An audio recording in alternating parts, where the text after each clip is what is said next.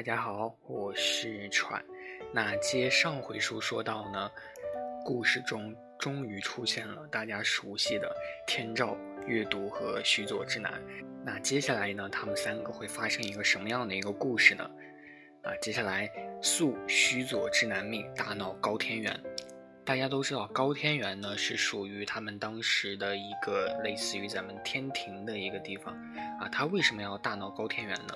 接下来我们来讲述这个故事啊。天照大御神月读命和这个须佐之男呢，他遵照了父亲伊邪那岐命的一个分派，各自去了各自的一个领地。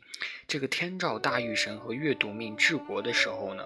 须佐之男却整日哭泣，不辞治国，啊，可以见这个须佐之男和天照月读相比，他可以说是有一点童真的感觉。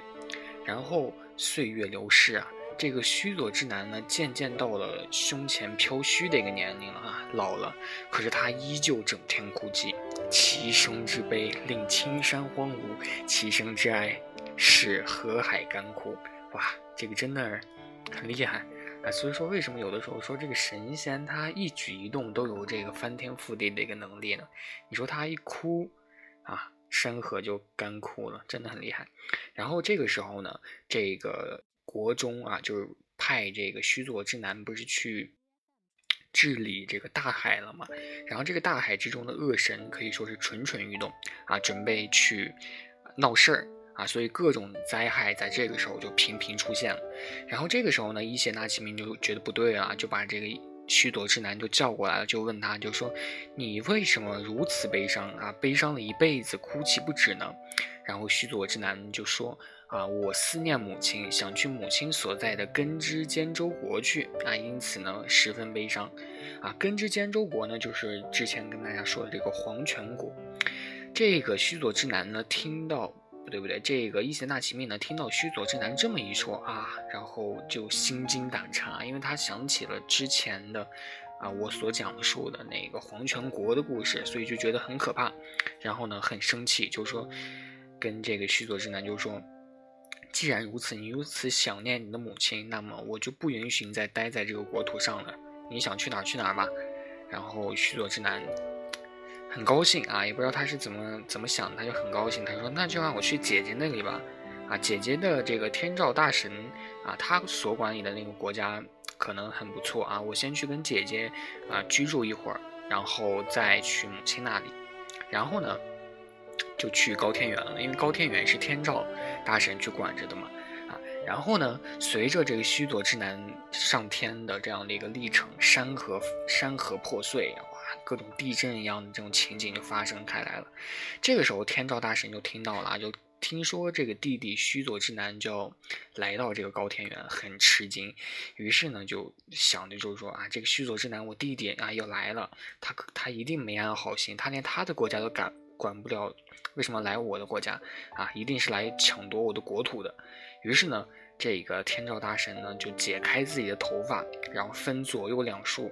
啊，在两两个耳边可以说是那种双马尾的造型吧，然后扮成了男装，啊，还在自己的发鬓和手腕上戴上了玉串啊，前胸后背束好肩带，手里拿着弓，两脚踏地，严阵以待。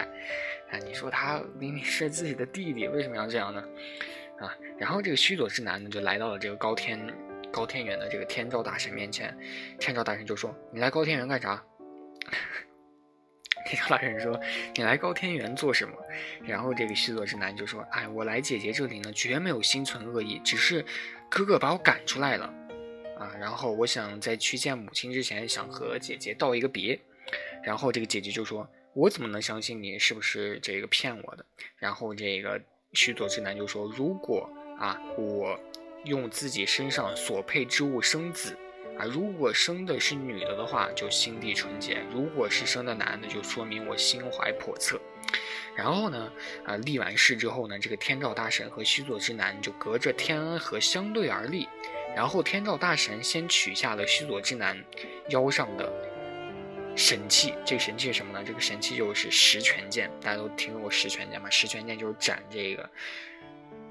啊，八岐大蛇用的那个武器，然后呢，把这个十全剑折为了三段，放在了这个天井中间，洗干净，然后放到了嘴里嚼碎，噗，吐出来，吐出来的时候呢，生成了三位女神，女神嘛，所以就说明他是心地纯洁的。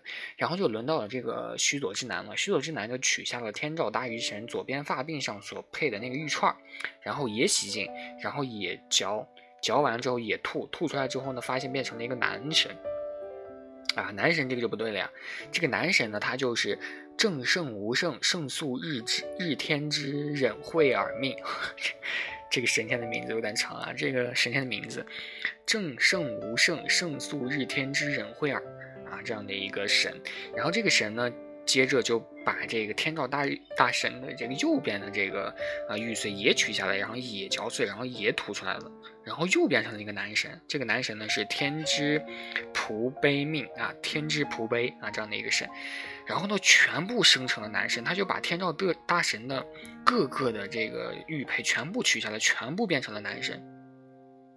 变成这样子，然后天照大神就和这个须佐之男就说：“后生的五个子呢，是我身上佩戴的玉串生成的，啊，应该是我的孩子。先生的三三个子呢，是你身上所佩戴的东西生成的，应该是你的孩子。”然后这个须佐之男听完之后就哎很高兴，就说：“我生的孩子呢都是女的，所以可以证明我是非常非常纯洁的，对吧？我是很善良的。”然后呢，就放他进来了。这个天照大神有一点天真的感觉，对吧？然后呢，这个，呃，须佐之男的借着这个高兴的劲儿就开始胡闹啊，把这个高天原就各种各样的一个地方全部就是他孩子心嘛，就把所有的东西基本上就是都毁了啊，基本上都毁了，就踩坏田埂啊、填平水沟啊，因为已经证明了他是那个天真嘛，就是没有恶意的，所以这个高天元的。管理者这个天照大神也没有去管他。后来呢，众神呢这个时候就不服了，就说：“哎，怎么来了一个新神啊？新神呢把我们搞得一塌糊涂。”然后呢，这些众神呢就去向这个天照大神申诉。然后这个天照大神呢也没有办法，他就挺慌的，就说：“当时我明明他是无恶意的啊，怎么变成这个样子了？”后来他就。躲起来了，就不见这些人，就躲起来了。然后众神一看，哎，这没办法呀，这你躲起来的话，你你是我们的天照大神，躲起来就会变成一片黑暗啊，我们就没有光明，这个怎么办？然后呢，这个众神中最聪明的啊，这个金神就想到了一个办法，这个司金神呢，他就召唤召唤了许多的这个鸡啊，让他们去鸣叫。